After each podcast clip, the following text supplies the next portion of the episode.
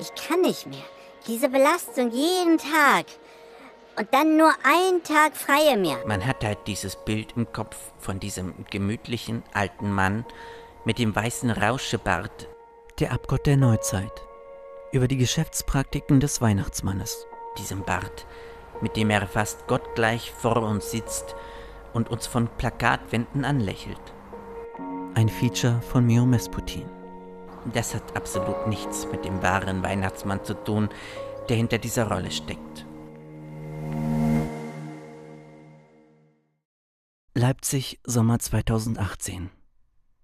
Wie jedes Jahr sitze ich auch dieses Mal in der brütenden Hitze meines Büros und plane meine Sendung für Weihnachten. Man kann ja schließlich nicht erst eine Woche vor der Sendung mit der Vorbereitung anfangen.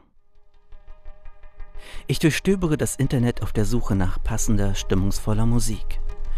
Doch als ich nach Stunden auf meine Auswahl blicke, so stelle ich fest, dass ich wieder einmal nur vorhatte, Gedichte vorzulesen, Grüße zu versenden und Musik zu spielen, wie die Jahre zuvor auch schon.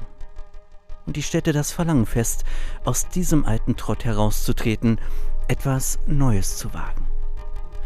Und so entschloss ich mich, die Sendung anders zu gestalten. Für mich und meine Hörer etwas über die Hintergründe des Weihnachtsfestes zu erfahren.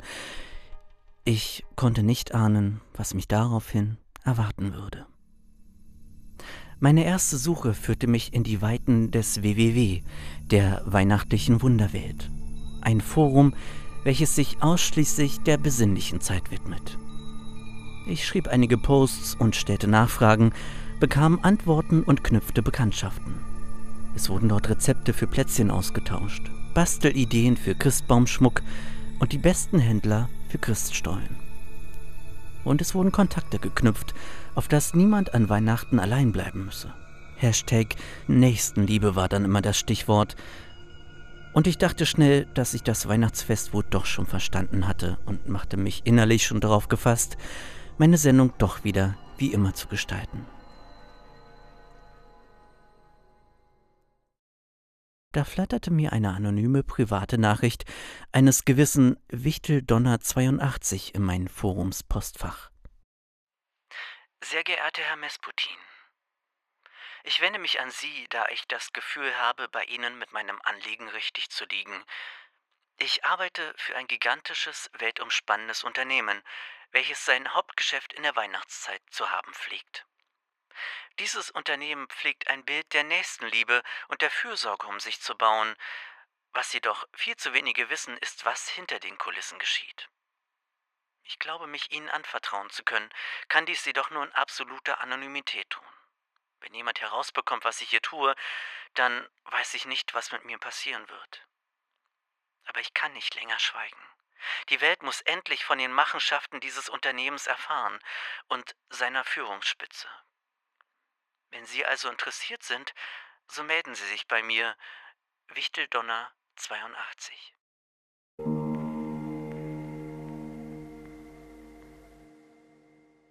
Ich musste schon sagen, ich hielt diese Nachricht erst einmal für einen Scherz und wollte sie schon löschen. Doch tat ich es nicht. Irgendwas an der Nachricht von Wichtel Donner 82 hatte mein Interesse geweckt, und so behielt ich sie erst einmal. Bei meinen weiteren Recherchen traf ich auf Dr. Heinz Renibald von und zu Roddenstedt, seines Zeichens Anwalt und Forscher zum Thema Weihnachten, im Speziellen auch die Schattenseiten des Festes. Auf meine Anfrage hin sagte er einem Interview zu. Ich entschloss mich auch, die Anfrage von Wichteldonner 82 mitzunehmen, um sie von ihm als Experten begutachten zu lassen. Guten Tag, Herr Mesputin. Guten Tag, Herr Roddenstedt. Herr von und zu Roddenstedt, ein adrett gekleideter Mann von 56 Jahren, bittet mich in sein Büro. Aufgeräumt wirkt es, fast schon steril. Nur eine alte Weihnachtswerbung hängt über dem Schreibtisch, ein Weihnachtsstern auf dem Fensterbrett, ein Geschenk seiner Frau, meint er. Sonst gibt es nichts, was auf die Expertise des Mannes hinweisen würde. Wir setzten uns zum Gespräch. Das Weihnachtsfest ist das sogenannte Fest der Liebe. An diesem Tage wurde ursprünglich die Geburt Jesu gefeiert. Zumindest seitdem die christliche Religion sich mit ihrer Lesart in Europa immer mehr durchsetzte. Zuvor war das Fest eher das Fest der Wintersonnenwende. Ist die christliche Tradition auch für den Brauch des Schenkens verantwortlich? Mm, ganz recht. In Anspielung an die drei Weisen aus dem Morgenland beschenkt man sich als symbolischen Akt des Schenkens und damit auch dem frisch geborenen Jesuskinde. Also war die Idee des Schenkens anfangs gar nicht mit dem Weihnachtsmann verknüpft? Mm, nein, der tauchte erst viel später auf und riss das ganze Fest an sich. Riss das Fest an sich. Harte Worte, denn ich konnte mir beim besten Willen nicht vorstellen, wie das vonstatten gegangen sein sollte. Passen Sie auf Ihren Kopf auf, junger Mann. Hm. Die Gewölbe sind hier etwas niedrig. Ich begebe mich ins Stadtarchiv von Dünnelsheim, wo das größte Archiv für Materialien zu Weihnachten zu finden ist, von Zeugnissen aus dem frühen Mittelalter bis hin zur Neuzeit. Ah, warten Sie mal kurz. Ich weiß wo. Ich weiß, wo das steht. Dort lasse ich mir alte Unterlagen geben, um herauszufinden, woher der Weihnachtsmann überhaupt kam und wann er das erste Mal in der Geschichte auftauchte. Alte Chroniken der Stadt Worms belegen eine Geschichte, die sich bereits im Jahr 1568 zugetragen haben soll. Dort wird beschrieben, dass zu jener Zeit ein alter, zauseliger, wunderlicher Mann mit Rauschebart des Nächtens über Dächer streift und Schornsteige hinabsteigt. Um diesem Problem Herr zu werden, ließen die Einwohner des Nächtens ihre Kamine und Ofenfeuer brennen. Auf das Diro selbst sich den Allerwertesten verbrühe zum Zwecke der Unterlassung. Er sei Diro selbst alsbald geschieden und nicht mehr gesehen war. Endet der Eintrag. Erst 67 Jahre später gab es erneut einen ähnlich klingenden Fall, diesmal jedoch in Ingolstadt.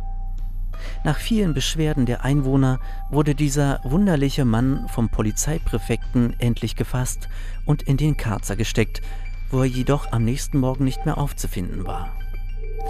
Einzelne Einwohner Ingolstadt wollen jedoch gesehen haben, wie in dieser Nacht ein Mann gen Himmel aufgefahren sei. Solche Geschichten gibt es zahlreich. Der Austragungsort jedoch wandert mehr und mehr in den skandinavischen Raum, bis sich die Spur in der Kälte des Nordens um 1800 verliert. Ortswechsel. Eine kleine Kneipe in der Nähe des Hafens von Zeisigburg. Dorthin hatte mich Wichteldonner 82 bestellt. Es war dunkel, verraucht, niemand kannte oder interessierte sich für einen. Der perfekte Ort für ein anonymes Treffen, dachte ich mir, als ein Mann auf mich zukam. Klein, schmächtig, eingefallenes Gesicht, welches einstmal fröhlich gewesen schien. Die Kleidung auf Unauffälligkeit getrimmt. Wir setzen uns an einen Ecktisch in der hintersten Reihe, wo es am dunkelsten ist. Hier findet uns niemand. Auf die Frage, wer uns hier denn finden könne, schweigt er. Erst nach einer Stunde, in der er unruhig auf seinem Stuhl hin und her rutscht, beginnt er zu erzählen. Ich bin schon sehr lange in seinen Diensten. In wessen Diensten? Was glauben Sie? Den Diensten von Bertolus Hummelsdorf. Sie kennen ihn freilich unter einem anderen Namen. Bertolus Hummelsdorf. Dieser Name kam mir bekannt vor aus den Unterlagen aus Ingolstadt.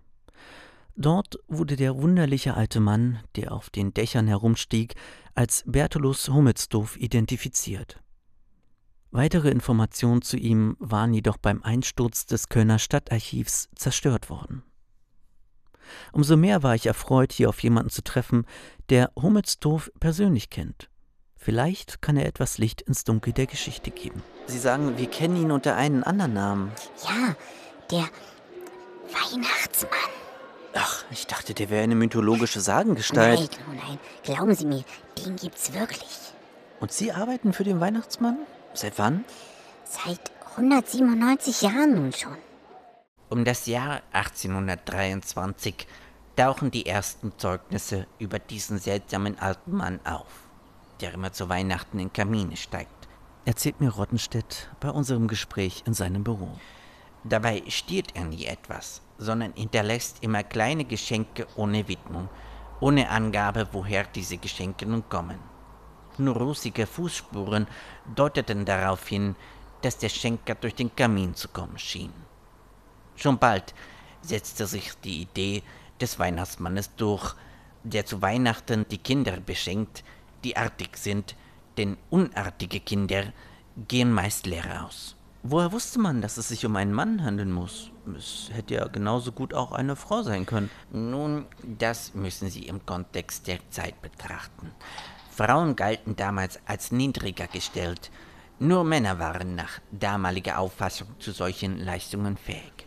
Wie konnte der Weihnachtsmann überhaupt wissen, welche Kinder artig waren und welche nicht? Nun, das macht er einfach damals wie heute am sozialen Stand fest. Damals mussten Kinder aus niedrigeren Schichten auch arbeiten, notfalls stehlen, um etwas zu essen für ihre Familien mitzuorganisieren. Aber schon in der Bibel stand, dass Stehlen eine Sünde sei. Folglich war, wer arm ist, auch sündig und konnte so nicht artig sein und beschenkt werden. Das Artigsein war für Leute aus gehobenerem Stand mit ausreichend Einkommen natürlich viel einfacher zu bewerkstelligen.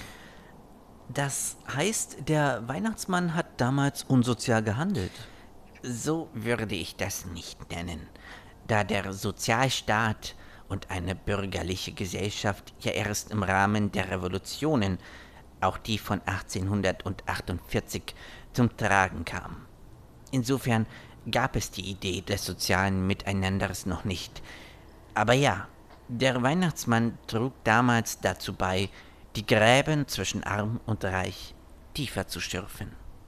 Kann man also davon ausgehen, dass die deutsche Revolution 1848 auch in Teilen durch den Weihnachtsmann mit verursacht wurde?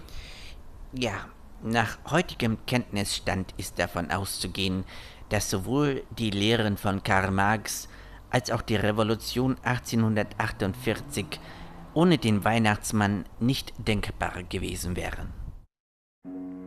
Der Weihnachtsmann als treibende Kraft der Revolution? Sollten wir ihm also viele Errungenschaften wie die Sozialversicherungen, Demokratie und Rechtsstaat zu verdanken haben? Ich spreche Wichteldonner 82 in unserem Gespräch darauf an. Das kann ich mir gut vorstellen. Irgendwann haben die Leute es einfach satt, sich ständig in irgendeine Schublade stecken zu lassen, in die sie dir der Weihnachtsmann zu stecken versucht. Ich beneide sie um die Revolution, die vom Zaun gebrochen wurde. Sowas könnten wir auch gut gebrauchen. Aber das traut sich niemand bei uns öffentlich zu sagen. Wie meinen Sie das? Ähm, nun, als er damals bei uns auftauchte mit dieser aberwitzigen Idee, Kinder beschenken zu wollen, nahm ihn niemand wirklich für voll. Wir machten eigentlich nur mit, weil uns langweilig war. Hätten wir damals gewusst, was wir für einen Geist riefen, wir hätten uns lieber um unseren eigenen Kram gekümmert und ihn dumm stehen lassen. Aber Sie haben mitgemacht. Ja, was würden Sie denn da machen? Würden Sie sich trauen, den Mund aufzumachen und zu sagen, nein, Kinder beschenken will ich nicht? Das galt damals schon als unfein unter uns. Ähm, ja, somit hat das also uns ganz geschickt bei uns bei den Werten gepackt, ne? die Kinder auf einen hohen Stand stellen, weil Kinder nun mal heilig sind. Und so konnten wir gar nicht anders mitmachen. Auch heute erinnert er uns jeden Tag daran und mahnt uns, unsere Werte nicht zu vergessen. Aber die Idee, Kinder zu beschenken, ist doch eine wunderbare. Dem ging es doch nie darum, Kinder zu beschenken. Worum ging es denn dann? Er wollte einfach gerne in Kamine einsteigen. Das ist alles, was er je wollte. Uniklinik Heidelbronn psychiatrische Abteilung. Hier treffe ich mich mit der Psychologin Hanna Wendelheim. Weißer Kittel, die Haare zum strengen Zopf gebunden, mit wachen, analytischem Blick schaut sie mich durch ihre Brille an. Ich spiele ihr Ausschnitte aus meinem Gespräch mit Wichteldonner 82 vor und bitte sie um eine Einschätzung. Ja, was Sie mir hier vorgespielt haben, deutet eindeutig auf eine Zwangsstörung hin. Sie meinen das Einsteigen in Kamine? Ganz recht. Wie erklären Sie sich das? Wie kommt ein Mann dazu, zwanghaft in Kamine steigen zu müssen? Nun, das ist mit nicht vollzogenen Ablösungsprozessen in der Kindheit zu erklären. Offensichtlich wurde er früh von seiner Mutter getrennt und war mit einer strengen Vaterfigur konfrontiert, von der er sich nicht emanzipieren oder zumindest abgrenzen konnte. Das aufs Dach steigen ist also als Kompensationsmechanismus zu verstehen. Er steigt im Rahmen einer Übertragung sinnbildlich allen Menschen aufs Dach, als Ersatz dafür, dass er dies nie bei seinem Vater getan hat. Mhm. Auch ist sehr gut erkennbar, da die Mutterfigur fehlt, der ödipale Komplex anhand des Einsteigens in Kamine. Sie meinen doch nicht etwa, dass er versucht zu kompensieren? Genau das meine ich, Herr Mesputin, genau das meine ich. Abgründe tun sich auf. Sollte das ganze Beschenken lediglich einem einzigen Zweck dienen, ein tief vorhandenes Kindheitstrauma zu bewältigen? Zurück in die kleine Kneipe in Zeisigburg, wo mir Wichteldonner 82 noch immer ausführlich erzählt. Vom Alltag in Sternichtstadt, den Arbeits- und Lebensbedingungen, viele der Schilderungen so grausam, dass ich sie hier nicht zu Gehör bringen kann. Wichteldonner 82 wirkt matt und doch voll Wut. 20-Stunden-Tage sind keine Seltenheit und das sieben Tage die Woche. Speziell seit die Weltbevölkerung explodiert, kommen wir mit der Produktion einfach nicht mehr hinterher. Und je mehr Leute Wohlstand genießen, umso mehr Kinder gelten für ihn als artig. Und müssen daher beschenkt werden. Und müssen beschenkt werden, genau. Es ist so anstrengend. Ich kann nicht mehr. Diese Belastung jeden Tag. Und dann nur ein Tag frei im Jahr. Ein Tag im Jahr frei? Ja, Heiligabend, wenn er unterwegs ist. Aber auch dann stehen wir auf Abruf für den Fall, dass etwas schief geht. Sie sprachen eben gerade die steigende Weltbevölkerung an. Was ist mit Ihren Kindern? Welche Kinder? Die in ihre Fußstapfen treten oder zumindest sie bei der Arbeit unterstützen sollten. Je mehr Produktion, umso mehr Arbeitskraft würde doch gebraucht.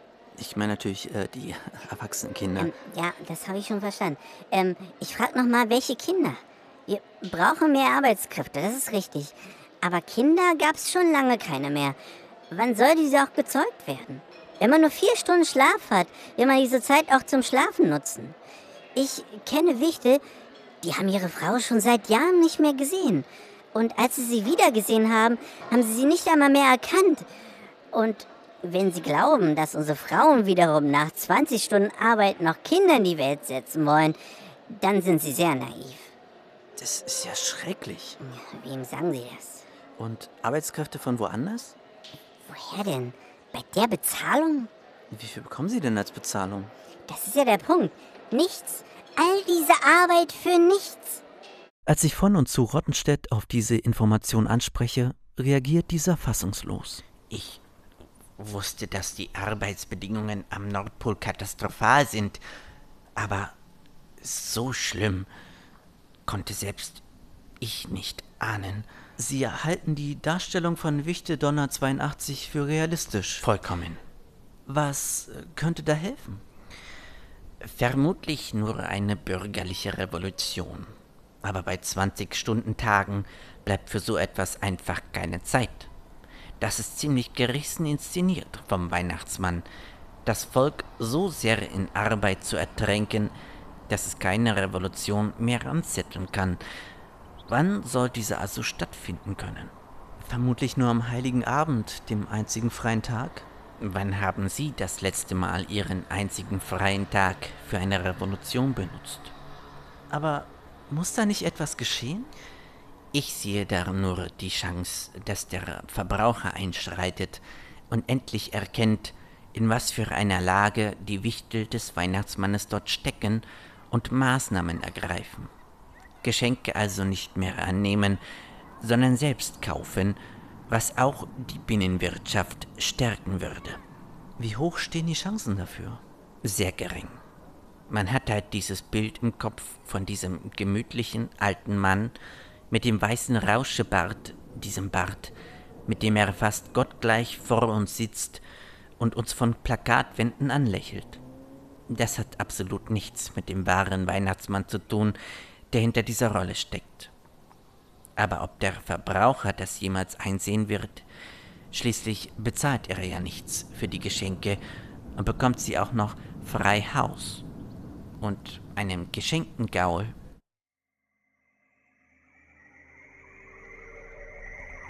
Bei all diesen Informationen fühle ich mich unwohl, weiterhin dieses Fest zu unterstützen. Ich fühle mich schlecht bei dem Gedanken, weiterhin eine Weihnachtssendung machen zu wollen, doch andersherum bin ich mir auch meiner journalistischen Verantwortung bewusst. Ich muss diesen Skandal nach außen tragen, auch wenn dies das Ende des Weihnachtsfestes bedeuten könne. Oder vielleicht sogar die Rettung? Noch einmal zurück in die kleine Kneipe in Zeisigburg. Gibt es etwas, was Ihnen sofort helfen würde? Ich weiß nicht.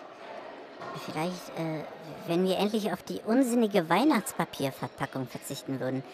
Das machen wir alles noch mit Hand, obwohl wir ganz genau wissen, dass es vom Kunden nur achtlos weggerissen und weggeworfen wird. Ich hörte mal, dass wir ohne diese Verpackung den weltweiten CO2-Ausstoß um 20% senken könnten. Sofort. Und das nur, weil wir auf die Verpackung verzichten würden. Und die Gigatonnen an Klebestreifen, die wir zum Festmachen der Ver Verpackung brauchen. Das Geschenkeband schnüren mussten wir ja schon vor Jahren aufgeben, einfach aus Zeitgründen. Das war das einzige Zugeständnis, was er uns je gemacht hat. Aber viel Erleichterung hat es uns auch nicht gebracht. Ähm, und gibt es etwas, was wir tun können? Ja, verbreiten Sie diese Botschaft. Der Weihnachtsmann ist kein so Heiliger, als der er sich immer so darstellt. Er ist ein Tyrann, der sich nicht um Arbeitnehmerinnenrechte schert, der Tierquälerei betreibt, der uns unsere Familien zerstört und auch unser aller Erde mit dem Verpackungswahn. Jedes Jahr. Verbreiten Sie die Botschaft, auch über Social-Media-Kanäle wie Twitter, Instagram, Facebook, WhatsApp. Nutzen Sie das Hashtag NoSanta, um auf die verzweifelte Lage von uns Wichtigen hinzuweisen. Es ist Zeit, dass wir Despoten und Tyrannen die Stirn bieten, ob in Sternlichtstadt, Bangladesch, der Türkei und sonst wo.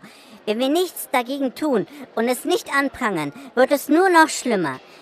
Retten Sie uns, retten Sie die Welt, retten Sie Weihnachten. Der Abgott der Neuzeit. Über die Geschäftspraktiken des Weihnachtsmannes. Ein Feature von Mio Mesputin. Es sprachen Mio Mesputin, Mio Mesputin, Mio Mesputin, Mio Mesputin, Mio Mesputin, Mio Mesputin sowie der Autor. Ton und Realisation Mio Mesputin. Redaktion Mio Mesputin. Retten Sie uns, retten Sie die Welt, retten Sie Weihnachten. Eine Produktion von Mio Mesputin für Radio Blau im Jahre 2018.